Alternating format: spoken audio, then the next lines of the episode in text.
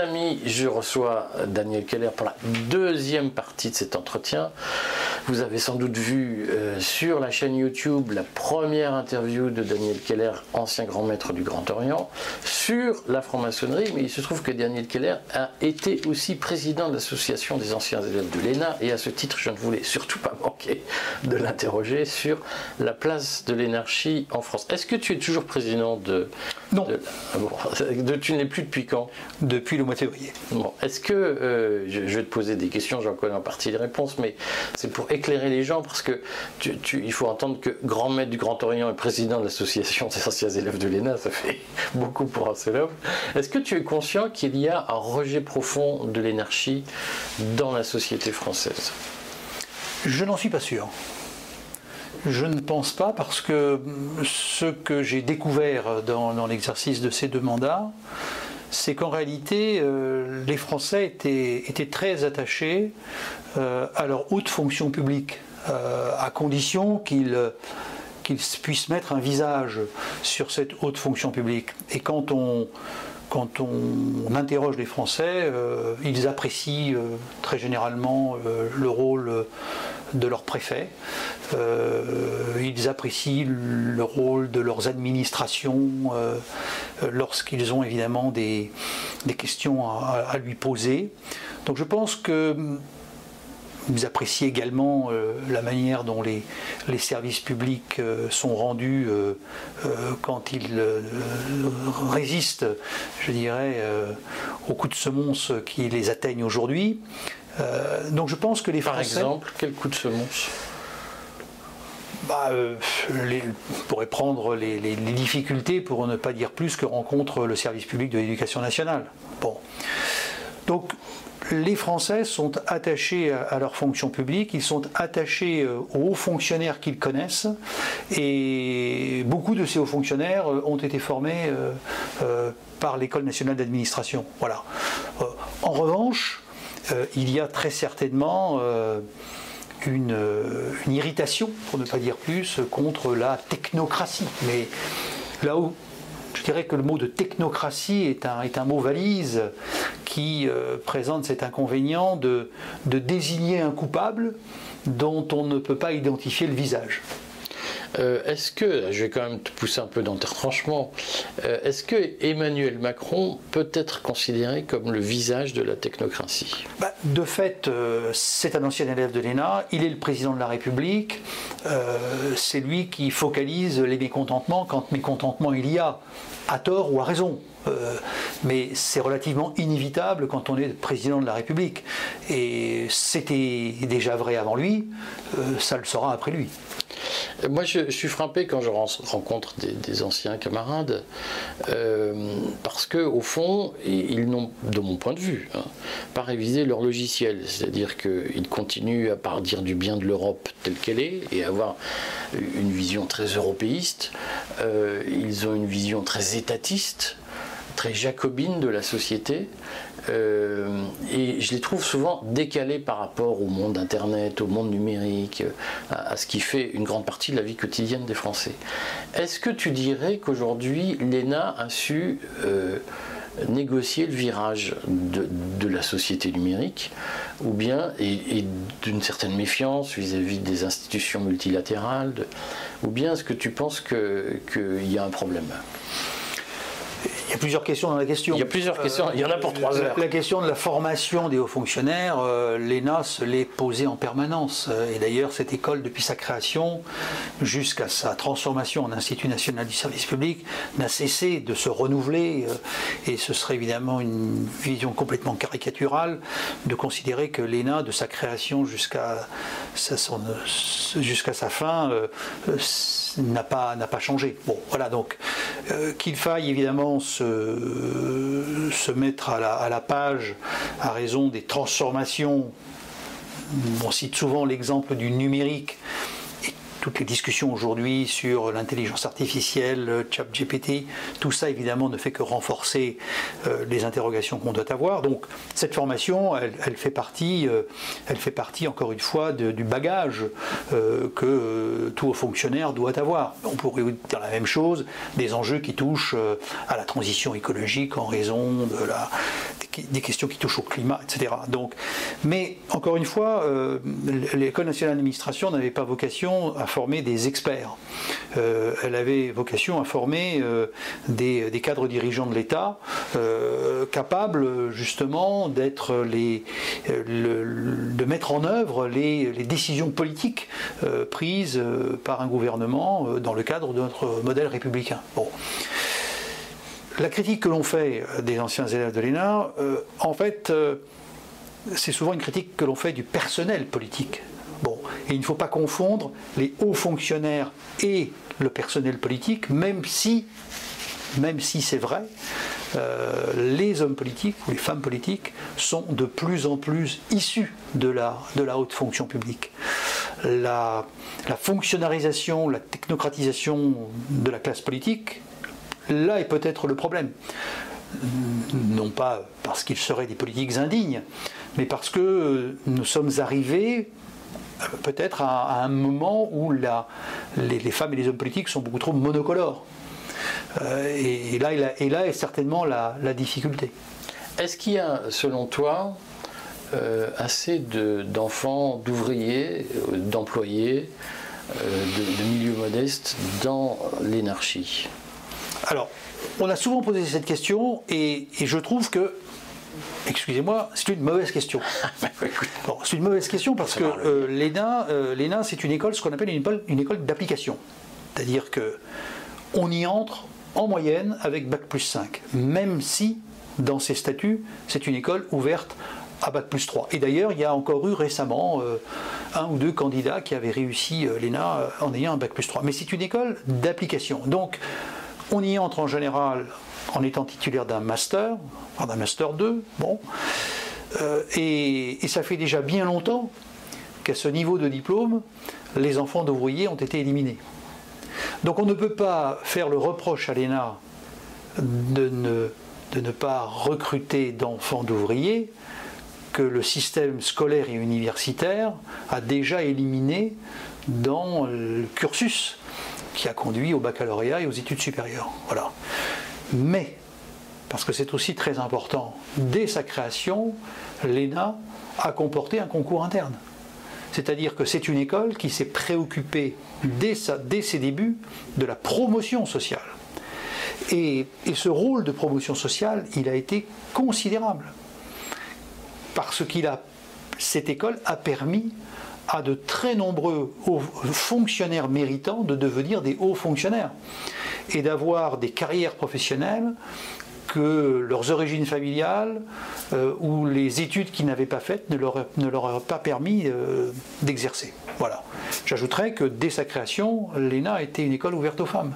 Il faudra attendre quelques décennies encore pour que HEC euh, ou Polytechnique s'ouvre aux femmes.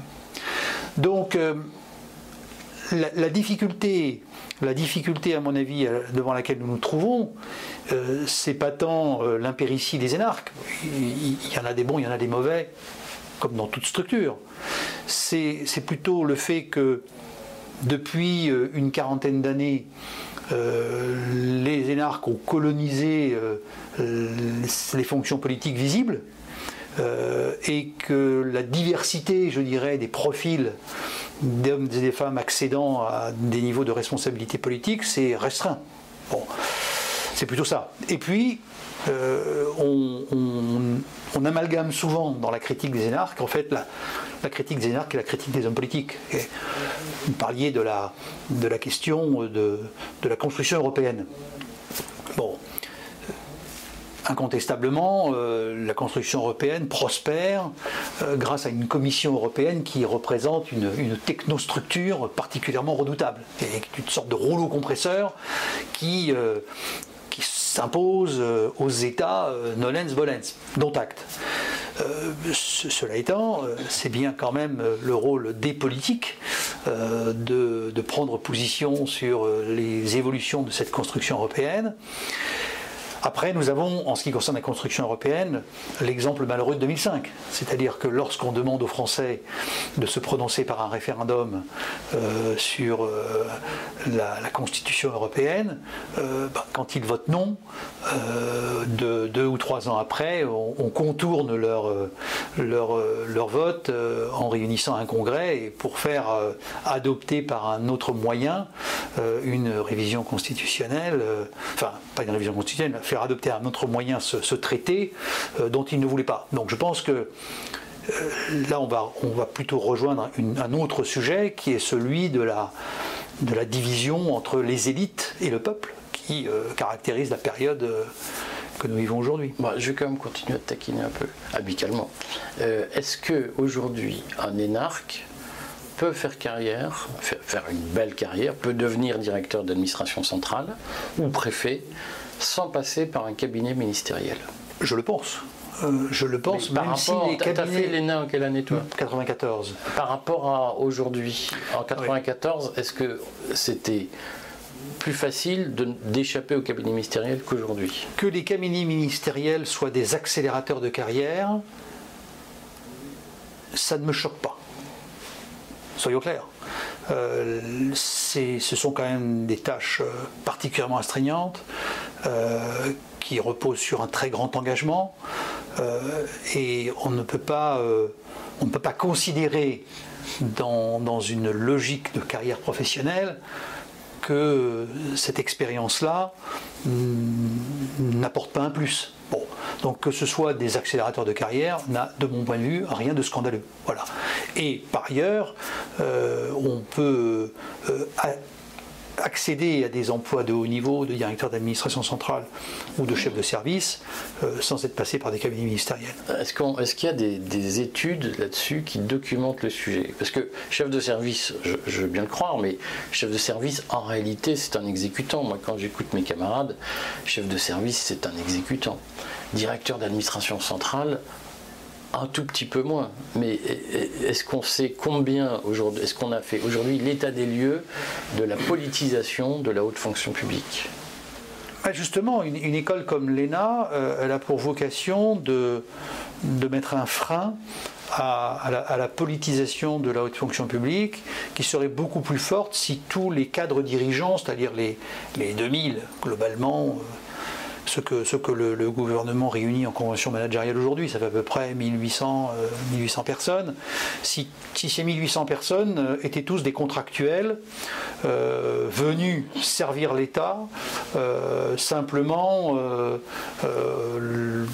dans le cadre d'un gouvernement. Bon. Donc là, je pense qu'on aurait une politisation de la haute fonction publique euh, beaucoup plus forte. Le fait que les hauts fonctionnaires et les cadres dirigeants de l'État soient justement euh, euh, des, agents du service public qui vont connaître une période d'exposition en servant un gouvernement, mais qui vont occuper de nouveau des fonctions d'administrateurs quand ils regagneront la, fonction publique elle-même, je pense que c'était une garantie contre la politisation de cette fonction publique. Bon. Donc euh, après, qu'en est-il des, directeurs d'administration centrale? Il y en a avoir à peu près 250, quelque chose comme ça. Donc on n'a pas fait la statistique de savoir s'ils étaient tous passés par des cabinets ministériels. Ce serait relativement facile à faire. Mais bon, moi je ne crois pas, encore une fois, euh, je ne crois pas au au fait que ce soit un, point de passage obligé pour accéder à ces fonctions-là. Alors, moi, il y a quelque chose qui me fascine, puisque j'ai pas mal travaillé dans le monde de la banque et de l'assurance, finalement, surtout de l'assurance. Je m'aperçois quand même que les, beaucoup de, patrons de banque, on va appeler ça comme ça, au sens large, ça peut être directeur général, directeur général adjoint, euh, sont des anciens inspecteurs des finances. Dans la banque, c'est très clair, mais dans l'assurance, ça existe aussi un peu. sont d'anciens inspecteurs des finances qui parfois ont été chargés de la réglementation bancaire dans leurs fonctions euh, ministérielles, on va dire ça comme ça, administratives, et qui ensuite ont pris des postes de direction dans, des organismes qu'ils étaient chargés de réguler. Est-ce que ça, c'est quelque chose qui te choque? C'est une analyse qui a été faite dans, de nombreux ouvrages, notamment par un journaliste du Nouvel Ops, de l'Ops, qui est Vincent Jauvert, euh, qui a beaucoup écrit sur ce sujet. Euh, il est clair que la notion de conflit d'intérêts euh, mérite d'être regardée de près. Il y a aujourd'hui une autorité qui est chargée de réglementer cela. Euh, qu'elle soit, euh, que nous soyons plus exigeants dans la période à venir que nous ne l'avons été dans les décennies passées, c'est certainement vrai. Et il y a des passages du public au privé qui aujourd'hui ne seraient vraisemblablement plus possibles. Bon. Mais tout cela s'était inscrit euh, dans, une, dans une période, je dirais, de notre histoire où globalement euh, les grandes entreprises, a fortiori quand elles étaient publiques, et euh, l'État formaient un, un, grand ensemble, finalement, qui avait partie liée. Bon, donc Là-dessus, on, ira vers des règles vraisemblablement euh, euh, beaucoup plus strictes. Euh, c'est déjà le cas d'ailleurs. Hein. On ira vers des règles beaucoup plus strictes. Emmanuel Vargon, on a un doute. Elle est passée chez Danone, elle, est revenue au gouvernement. il y a quand même de nombreux allers-retours dans des postes de lobbying. Édouard Philippe a été lobbyiste d'Arriva, si mes souvenirs sont bons. Ça pose quand même une question en tout cas, euh, ça n'a pas altéré, euh, je dirais, la, déontologie de sa pratique. Bon. Euh, cela étant, on peut effectivement être amené à, s'intéresser de plus près à ces questions de conflits d'intérêts potentiels, à la, pratique du lobbying, effectivement, que, que, peuvent exercer certains anciens hauts fonctionnaires. mais il ne faut pas. Il, faut, se, il faut se défier, euh, comment dire il faut se défier, il faut se défier du, vice et de l'excès de vertu. Euh, parce que ni l'un ni l'autre ne sont bons conseillers. Ça, c'est une réponse de jésuite. Peut-être. Il n'y avait, pas que du mauvais chez les jésuites. Ça, il faut que tu le dises plus souvent. Euh, Emmanuel Macron a réformé l'ENA. Euh, donc, dans la pratique, il l'a fusionné avec l'Institut des, administrateurs territoriaux, euh, et je crois avec l'ONM d'ailleurs. Euh, non, non, il n'y a eu aucune fusion. Ah, alors vas-y, explique-nous la réforme de Macron, dis-nous si tu la soutiens. L'ENA n'a été fusionné avec aucune école. L'ENA s'est transformé en un Institut national du service public. Bon. Alors, euh, je ne vais pas dire que, je soutiens cette transformation, parce que j'ai pris des positions euh, récurrentes contre cette réforme. Pourquoi? Explique-nous pourquoi.